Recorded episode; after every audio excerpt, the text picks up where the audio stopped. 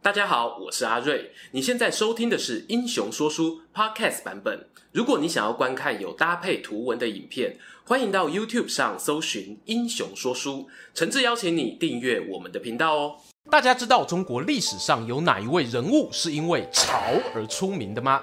他的人生啊，若用潮起潮落来形容，一点都不为过。年轻时呢，父兄遭逢不幸，因此之后有大半辈子都被复仇的意念给驱使。带着满腔怒火走向布满荆棘之路。没错，今天要来跟大家聊的，就是在民间有朝神之称，春秋时期的最强复仇者伍子胥。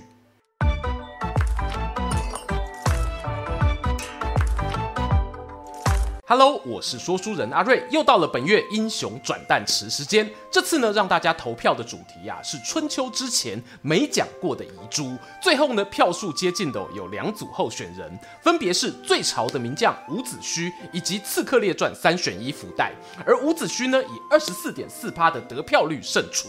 这个结果坦白说不意外啊，因为伍子胥他可以说是成名早、流传广的代表性人物。最早呢，现身于《左传》，在《吕氏春秋战国策》也有相关记载。这代表呢，他在自己身处的时代哦，就有一定知名度。此后呢，经过两汉、魏晋，乃至于大唐帝国，与伍子胥相传的故事呢，没有断过啊，甚至越来越丰富。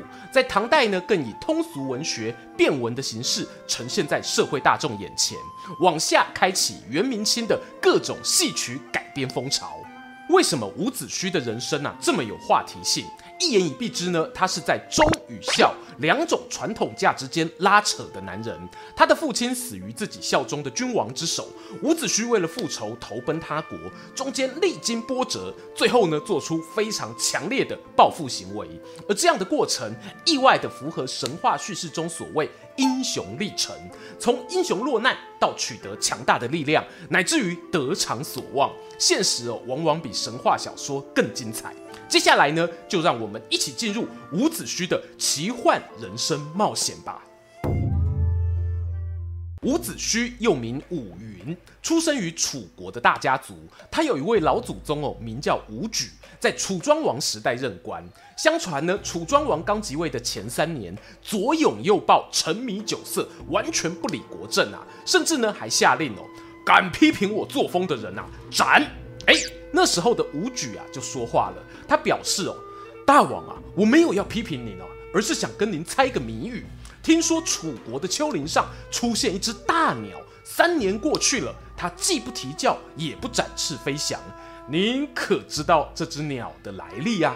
楚庄王啊，听完先是一愣，随即知道呢，伍举是绕个弯用鸟比喻自己，这证明哦，他是聪明人哦。于是呢，楚王这样回答：这只鸟啊，三年没有飞翔，但一飞就会直冲天际。虽然三年没有鸣叫。可是只要他开口，将会一鸣惊人呐、好了，我知道了，武举，你退下吧。没错，这就是成语“一鸣惊人”由来的其中一个版本。But 当中哦，藏着蛮多小细节的。譬如呢，楚庄王为什么即位后这么颓废？有此一说哦，他当时呢年纪尚轻，国家啊让权臣把持，陷入内乱，导致呢他选择明哲保身。而这时候还愿意相信他是大鸟出言劝谏的人，肯定啊是有那么一点忠心的。因此呢，在这件事情过后，伍举就得到重用，也开启了楚庄王日后的盛世王朝。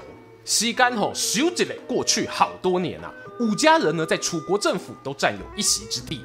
到了伍子胥这一辈呢，他老爸伍奢在楚平王手下担任太傅，教授太子读书，而且啊秉持家族优良传统，忠言逆耳，勇于直谏啊。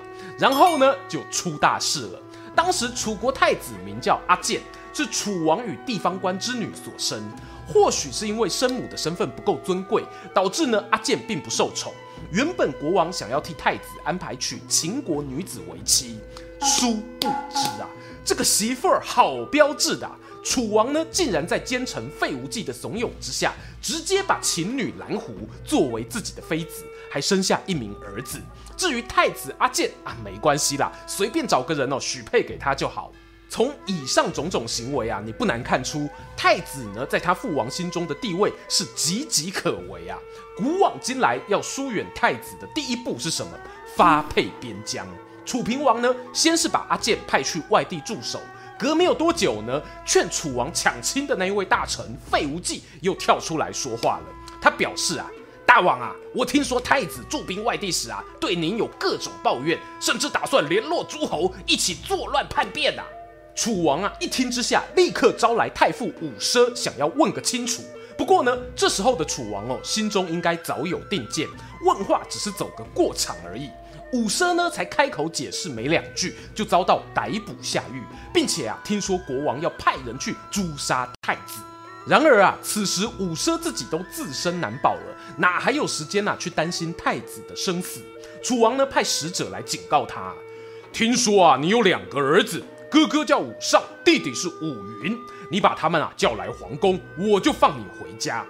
伍奢听完呢，摇头叹气啊，对使者说：“我那大儿子啊，个性仁厚，或许还愿意来见我一面。但是啊，小儿子很有自己想法，他若知道此行凶多吉少，不可能乖乖就范的。”楚王啊，得知消息后，依旧派人召见伍家兄弟，表示呢，你们呐、若不乖乖听命，就等着替老爸办后事吧。果不其然，哥哥伍尚心急如焚，立刻收拾行囊要去皇宫。就他妈的小蛋鸡嘞！伍子胥呢，跳出来挡住去路。哥哥啊，楚王只是拿父亲当人质，想要把我们家一网打尽，一绝后患，不是真心给他生路啊。我们去皇宫也救不了爸爸。不如呢，投奔别国，将来还有机会替爸爸报仇，洗刷冤屈。武上听完啊，叹口气啊，哎呀，你说的我都知道啊，但我又担心，如果苟且偷生，最后没有成功复仇，会成为天下人的笑柄。不如这样吧，让我当个孝子去皇宫，复仇的事就交给你了。于是呢，伍尚便要跟着楚王使者离开。伍子胥默默背起包包，转身要走，却听见呢使者们大喊：“别想逃啊，快追！”他心知不妙，连忙抽出随身短弓，拈弓搭箭，对准来人，咻的一箭射出，逼退追兵。砰一声踹开后门，跳上备妥的骏马，转眼间就逃得不见人影了。话说啊，伍子胥骑在马背上。肩斗蒙蒙渺渺，垂眸红红，不知道啊该前往何方。正巧呢，他透过人脉关系得知，原来楚国太子阿健还没死哦。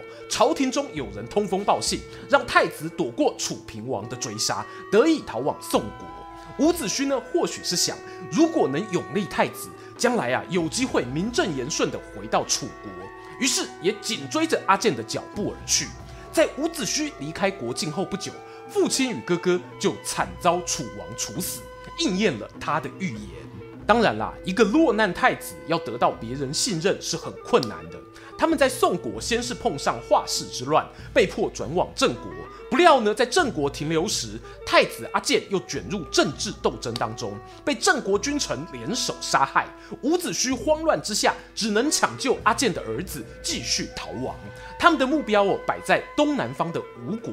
只不过这次逃难过程就没有之前那么顺利了。伍子胥在穿越吴楚交界的昭关时，遭到关卡守卫拦截。《史记》里头呢，形容伍子胥与阿健的儿子两人呐、奔跑夺路逃生，差点被抓到。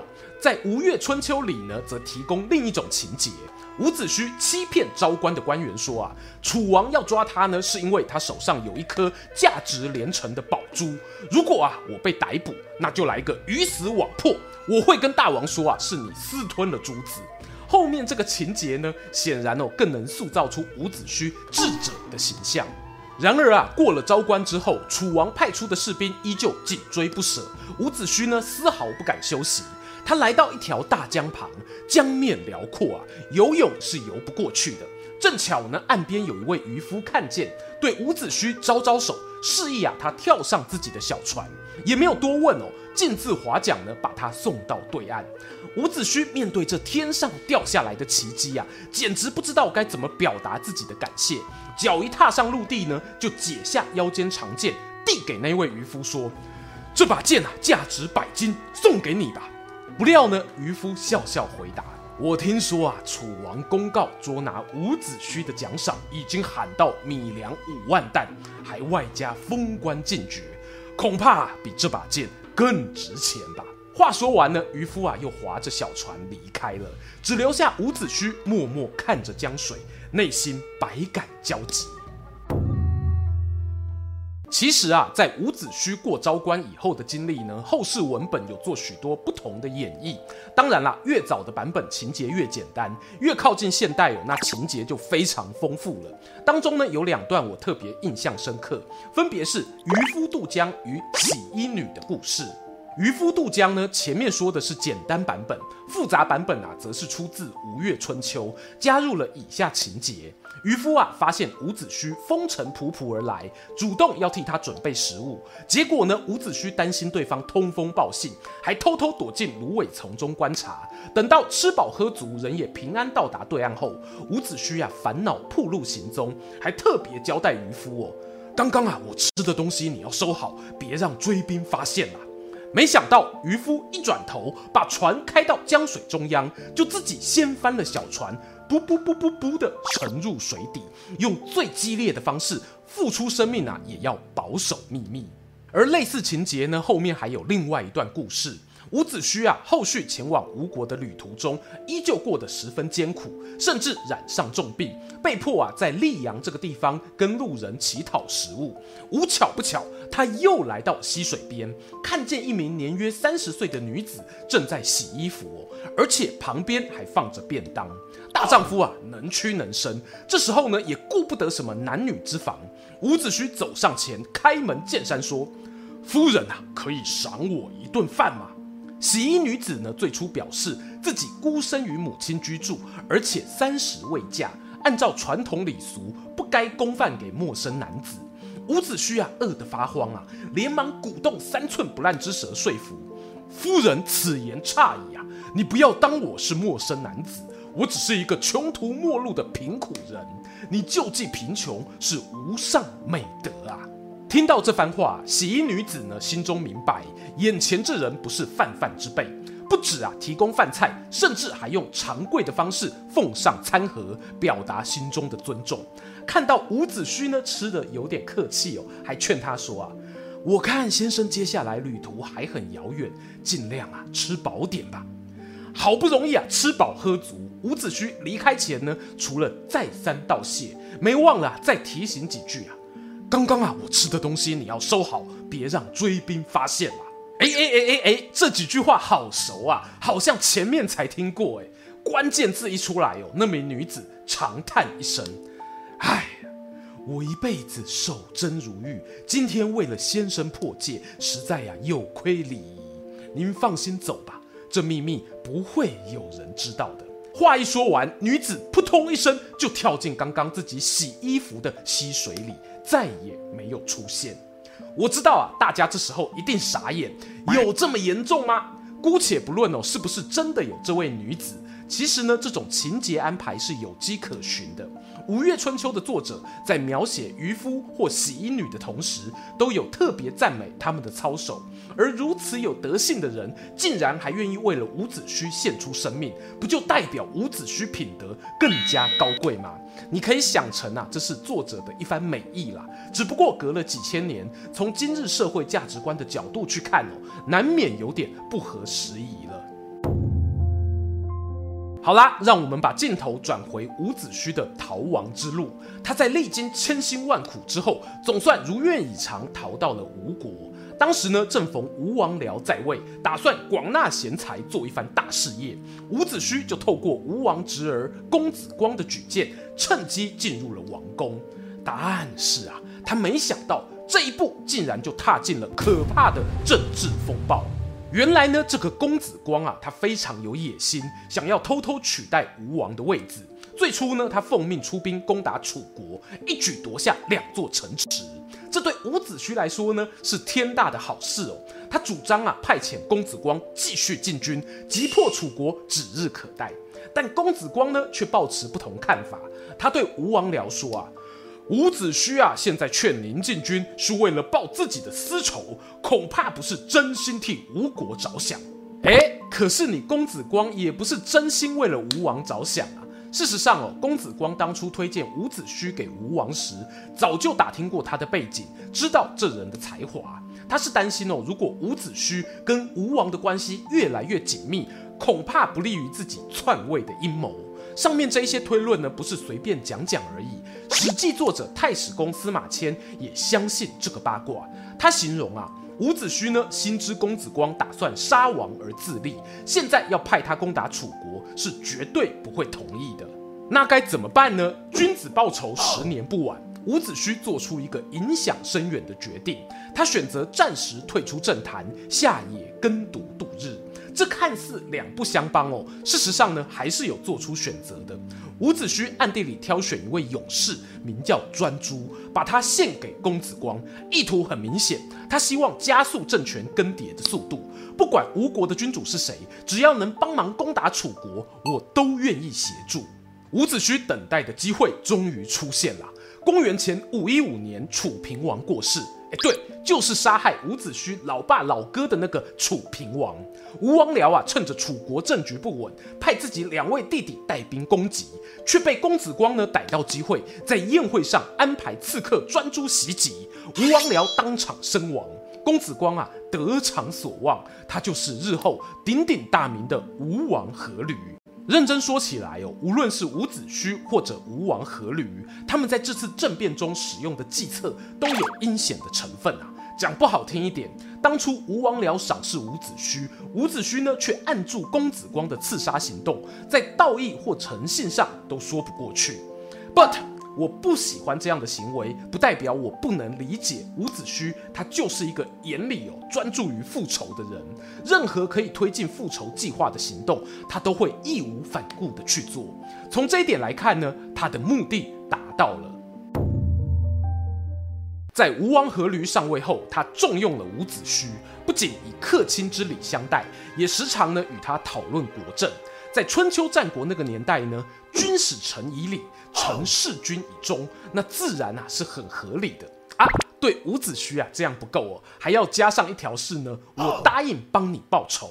由于吴王阖闾的大方授权，伍子胥呢提出各种建议都能顺利推行。好比说，在吴国建立内外城墙，设置守城的器具，修订法律，选拔人才，操练士兵等等。包括我们旧片介绍过的兵圣孙武，也是在这个时期受到伍子胥的提拔，加入吴军。同时，修建城郭这个重责大任哦，也是交由伍子胥负责。可见吴王阖闾对他的信任。在这个时候啊，有一名同样是楚国的官员，千里迢迢来到吴国，他的名字叫做白喜，也有写作伯嚭的。白喜啊，选择投奔的原因是他的祖父呢因故被楚平王杀害，这让伍子胥心中哦涌起同病相怜的感觉。他认为白喜应该会和自己站在同一阵线，只不过这个念头啊，却会在将来成为伍子胥挥之不去的梦魇。我们啊，把镜头先转回吴国。在经过吴王阖闾与伍子胥的大力改革之后，渐渐啊兵强马壮起来。同时呢，伍子胥也展现出他不只擅长国政，在军事上同样一把罩。他曾对吴王分析呢，楚国的弱点是啊，国家掌权的人很多，但没有一个敢跳出来担责任。要对付他们的方法就是呢，使用车轮战，兵分三路轮流进攻，让他们疲于防守，节节败退。除了正面的进攻啊，伍子胥也会利用舆论战。好比说呢，当时楚国有一位相当有作战经验的大将，名叫子期。伍子胥啊，就暗中放话说：“吼吼，楚国啊，如果派子期领兵，我们就赢定了；要是他们派另一位将军子长出来，那吴国就很头痛了。”我相信啊，上面这种手法，老观众一定都不陌生。长平之战啦，田单复国啦，都有类似情节，在春秋战国并不罕见。只是差别在于呢，你看不看得出资讯真假，而这就是一个国家实力的展现了。当然啊，那时候的楚国政治混乱，对于这种假讯息毫无抵抗能力，真的啊，就给他阵前换将了。公元前五零五年年初，吴军大破楚军，子长呢战败逃往郑国，楚昭王啊也慌乱出奔，吴军大力挺进，以五战五胜之姿攻破了楚国国都郢城。军队进入城中后，伍子胥首要任务啊就是找到楚平王，好替自己的父亲大哥报仇。然而我们刚刚也说到，楚平王已经过世了。怎么办呢？伍子胥采取了一个极为激进的手段，也是他一生中最具争议的行为。挖坟鞭尸。《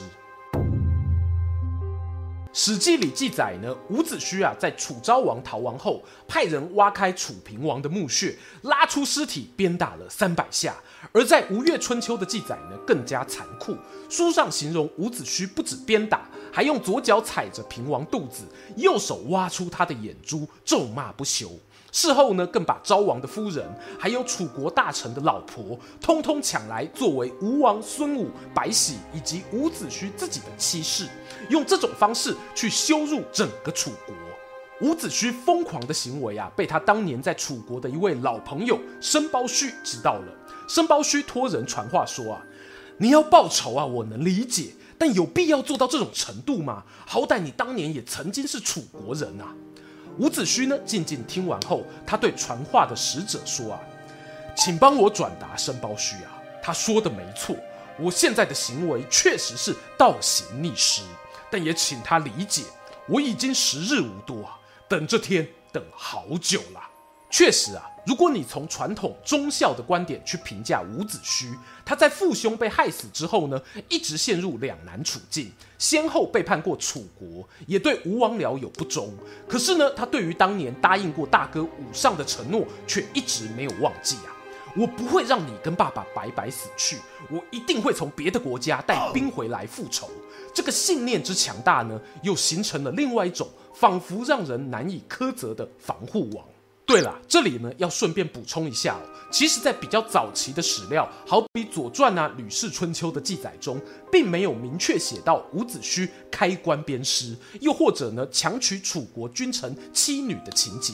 会不会是后人为了强化复仇成功的反差感，才增添的一些元素啊？我们就不得而知了。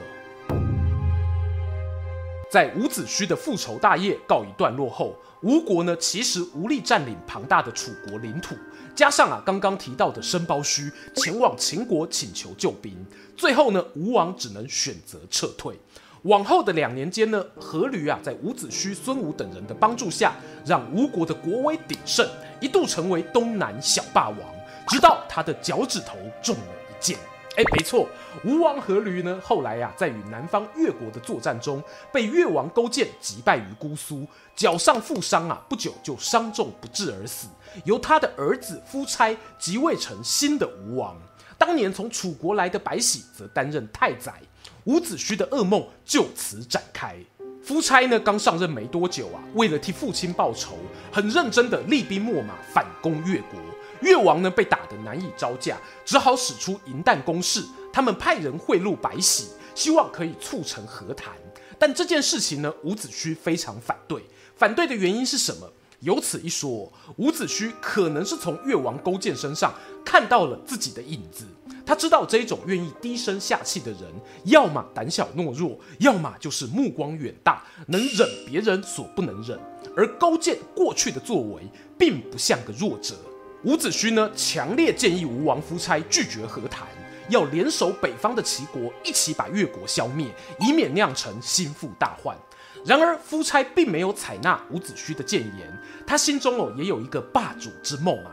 既然越国都愿意俯首称臣，我何妨把势力范围再扩大一点，往北边的齐国前进呢？而且刚好我那时候齐景公过世，感觉就是一个天赐良机呀、啊。想当然尔啊，伍子胥的话，夫差是听不进去的，不止听不进去，甚至还动了杀意。但同一时间，我们不妨注意伍子胥这时候的行为哦，以他聪明一世，难道没有发现夫差跟自己的立场相左吗？这时候为何伍子胥不选择明哲保身，下野避难？这个问题呢，没有标准答案，但有一种说法，我觉得蛮有道理的。这时候啊，伍子胥身上已经没有背负血海深仇。他又回到了传统忠臣孝子的价值框架底下，还记得他们楚国伍家的传统吗？忠言直谏啊！过去他老爸对楚平王做过的事情，现在有伍子胥仿佛又走上了老路。只不过啊，他有稍微多替儿子想一点，趁着自己出使齐国的时候，将儿子托付给当地的友人，还对他哦说了一句话：“你陪我一起死在吴国啊，是没有意义的。”但我就想问啊。伍子胥，你呢？你留在吴国的意义又是什么？最后伍子胥被控诉勾结外国的罪名，遭到夫差赐死。死前留下遗言，要亲信啊在自己坟墓周围种植大树，日后好作为埋葬吴国的棺材，并且哦挖出双眼挂在城门之上，好让他亲眼看到越国军队攻进来的那一天。吴王夫差得知此事，大怒啊，命人将伍子胥的尸体投入江水之中，眼不见为净。但夫差没想到的是呢，后来吴国真的应验了预言，惨遭越王勾践毒手。他最后也走上跟伍子胥一样自刎的命运。终于又来到结论时间。由于啊，伍子胥最后是葬身于滔滔江水之中，加上呢，百姓对其一身传奇色彩的崇敬，在江浙一带有潮王、潮神的称呼。台湾的水仙宫呢，也多半有陪祀五云大夫，作为水神的年资哦，搞不好还早过屈原。而关于伍子胥的传说呢，还有非常多有趣的演变。譬如啊，提到他逃亡过程中遇到妻子，还有呢，利用占卜之术取得战争胜利等等。我读到这些变化时，不免产生那一种《三国志》与《三国演义》的人物差异比较感，仿佛啊，就是另外一个诸葛亮啊。当然啦，对我来说，我不认为伍子胥是一个道德完美的人，但他的人生毫无疑问是会引起我们同情的。